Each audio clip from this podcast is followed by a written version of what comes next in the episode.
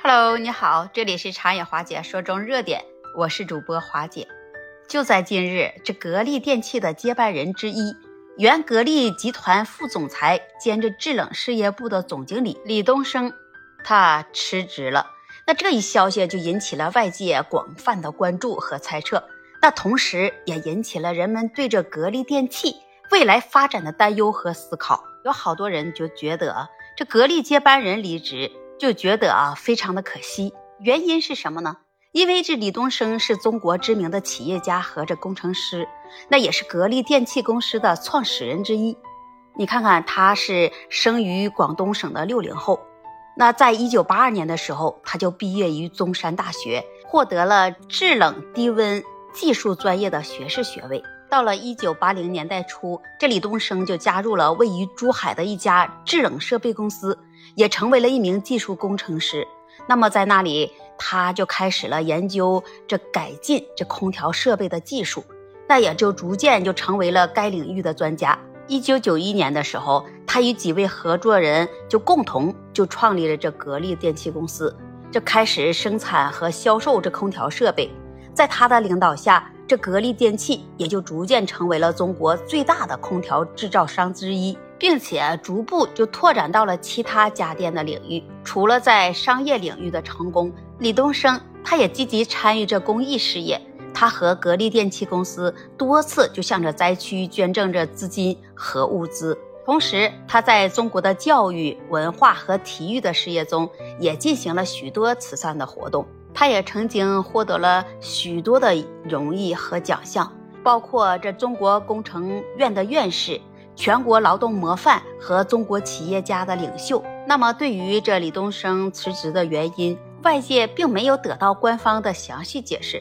但是，根据这媒体报道，他在格力的工作时间并不长，只有两年左右。他曾在美的集团工作了超过二十年，担任过制冷事业部的总经理、副总裁等职务。那因此啊，就分析认为，这李东生离开这格力。可能是由于这公司管理层对于其管理的理念和工作的方式他不适应，或者是双方在战略和发展的方向上存在了分歧。无论是哪种原因，那李东生的离职，那对于格力来说都是一种损失。作为国内家电行业的龙头企业之一，这格力一直以来也都是世界的佼佼者。而这李东生，那作为格力的接班人之一。在制冷的行业中，那他的丰富经验和他的领导能力，那对于格力的发展也起到了重要的推动作用。首先，这李东生的离职可能会对着格力的战略规划和发展能产生影响。他作为这制冷事业部的总经理，那对于这制冷行业的发展趋势和市场的变化，那也有着敏锐的嗅觉和准确的判断力。那他就能够根据这市场的需求和公司的实际情况，来制定出一系列的科学合理的发展策略和计划，为格力的未来发展也能提供着指导和支持。而现在呢，他的离开，那可能会导致着格力在制冷的业务上的发展得受到一定的影响，甚至可能会使得这公司的发展方向出现偏差。其次，那这李东生的离职，可能也会对着格力的组织管理和人才的培养也会产生影响。他在美的的工作经验和管理经验，那也为他在格力的工作提供了丰富的经验和宝贵的资产。那他不仅在技术和管理上也都有着很高的水平，而且他人才培养和团队建设方面，那也有非常的经验。那他的离职可能会导致着格力的管理团队。